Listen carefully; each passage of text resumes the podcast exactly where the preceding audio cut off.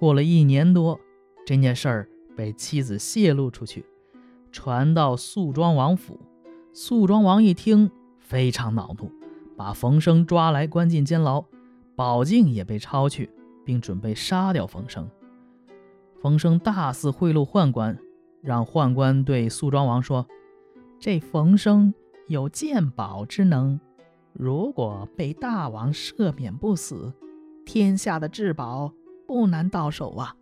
不然的话，只有一死。”对于大王实在一点好处都没有。肃庄王想抄没他的家产，把他流放到外地去。三公主说：“他已经偷看了我，让他死十回也不足以消除他对我的玷污。不如我嫁给他。”嗯，这个古代的道德观啊。但肃庄王哪同意啊？公主只能关门不出，也不出来吃饭。王妃十分忧虑，极力劝说肃庄王。肃庄王这才释放冯生，让宦官把公主要嫁给他的事对他说了。冯生拒绝说：“糟糠之妻不下堂，我宁可死也不敢从命。大王如果允许我自己赎罪，倾家荡产也在所不惜。”肃庄王大怒，又把他给抓起来。王妃招冯生的妻子入宫，想用毒酒毒死他。见面之后呢，冯生的妻子献给王妃一座用珊瑚做的镜台，言辞温柔，情意恳切。王妃很喜欢他，让他参拜公主，公主也很喜欢他，两人结为姐妹。又让他转告冯生。冯生对妻子说：“王侯之女。”是不能以过门的早晚论定妻妾身份的。妻子不听，回家就备下聘礼送进王府。送礼的队伍近千人，珍石宝玉之类，王府的人也叫不上名字。肃庄王大喜，把冯生放回来，把公主嫁给了他。公主仍然怀揣着宝镜来到冯家。一天夜晚，冯生一个人睡觉。梦见八大王气宇轩昂地走进来说：“我赠给你的东西应当归还了。佩戴太久，消耗人的精血，会折损人的寿命。”冯生一听，答应了，就留下他喝酒。八大王推辞说：“自从聆听了您的教导，戒掉杯中物已经三年了。”说完，就用嘴咬冯生的胳膊。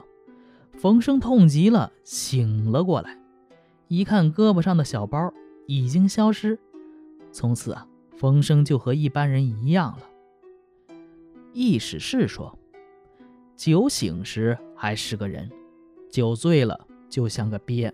嗯，这骂的挺好啊，这是个王八。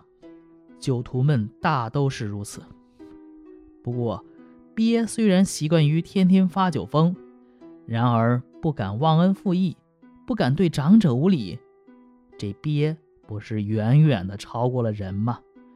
至于有的人，醒着时不如人，而醉酒时就更不如鳖了。古人有所谓龟剑，为什么不可以有鳖剑呢？于是做了一篇《酒人赋》，大家请欣赏一下。这赋云呐，有一样东西。又陶冶性情，又很可口，喝了它就醉醺醺、飘飘然。它的名字叫做酒，它的名称最多，功用也由来已久，可以用来宴请嘉宾，可以用来宴请长辈，可以促膝交谈得到欢乐，可以行交杯酒结为夫妇，也可以做引发诗性的吊诗钩。又可以做解除烦愁的扫愁帚。所谓曲声频频不断的来，成为文人骚客的同心知己。醉乡深处就成了断肠人逃避烦忧的避难所。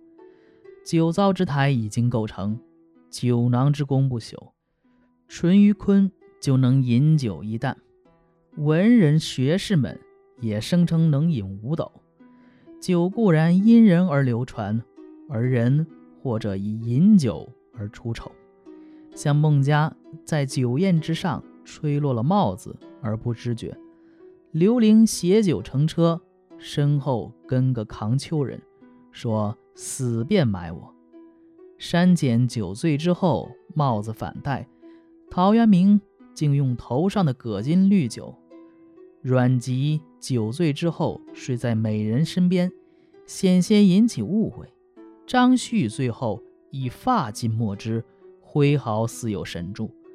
贺知章酒醉眼花，落入井底而眠。毕卓虽为官吏部郎，却夜晚倒酒饮用，被主人捉住。甚至于有人效仿鳖饮、求饮而玩世不恭，也不是害物而不仁德。至于雨夜雪夜，月夕花朝，风定尘嚣，旧客新妓。鞋履交错，兰麝香浓，丝竹声声，慢声歌唱，浅斟慢饮。忽然间，轻商乐曲奏起，满席静听，寂若无人。文雅的笑谈一出口，舌灿莲花，妙语连珠，高声吟诗，金声玉振，铿锵悦耳。纵使陶然大醉，魂亦清醒，梦亦真切。果然如此，就是一天一醉，也不会受到明教的嗔怪。而这里竟乐声喧闹刺耳，粗鄙的曲词接连冒出，酒徒们时坐时起，喧闹之声连成一片。罚酒的人滴酒奋争，逼饮的架势想要拔刀相向；挨罚的伸着脖子皱着眉，举起的好似一杯毒酒，有的。喝尽最后一滴，就摔碎酒器，拂灭灯烛，碧绿的葡萄美酒，狼藉一片，毫不珍惜。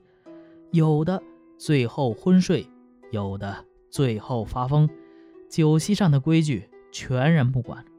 诸如此类的情形，不如不饮。还有的酒离咽喉不到一寸，还嘟嘟囔囔说个不停，讥笑主人吝啬，坐下就不肯走。饮酒又不胜酒力，酒客无德，于此为甚。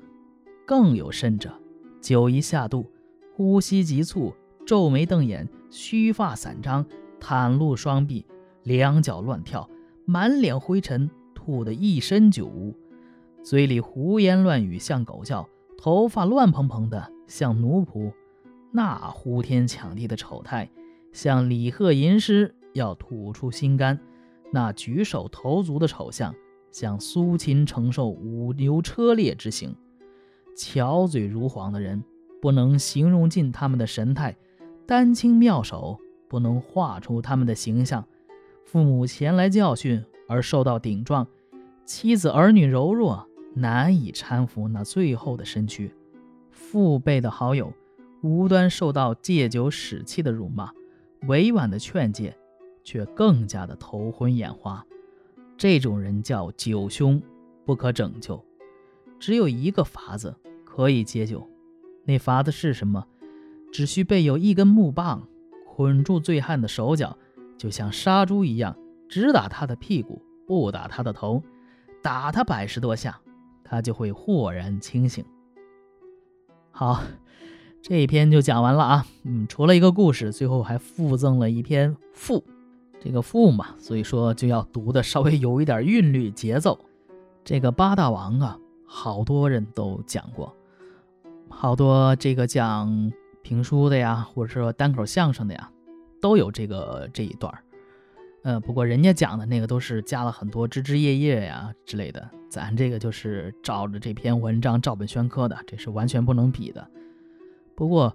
八大王这一篇是综合数个民间传说和概念形成的小说，啊，包括放生报恩、憋宝、古镜传说，而最后呢，那篇赋就是其实是完全就是蒲松龄对于醉酒失德者的劝解。其中写这个八大王夜间从二三童颠簸而至，酒臭熏人，毅然而对曰。我南都旧令尹也，将何为？啊，反正这一串儿的描写，形象逼真。其实呢，这里边划入了《史记》中醉酒的李广与霸陵尉夜间相遇的情节。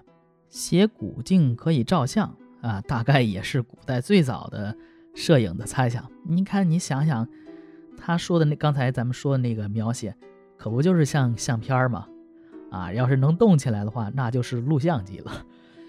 这些呢，都是本篇啊有趣可读。呃，至于饮酒的劝解，蒲松龄是名士啊，所以喜欢交友饮酒。这样的话。基数大了，那么你所遇酒后失德的肯定不少，肯定不少。本片呢，应该是有所感而发。好，这篇就讲完了。我是小老肖，咱们下一篇接着聊。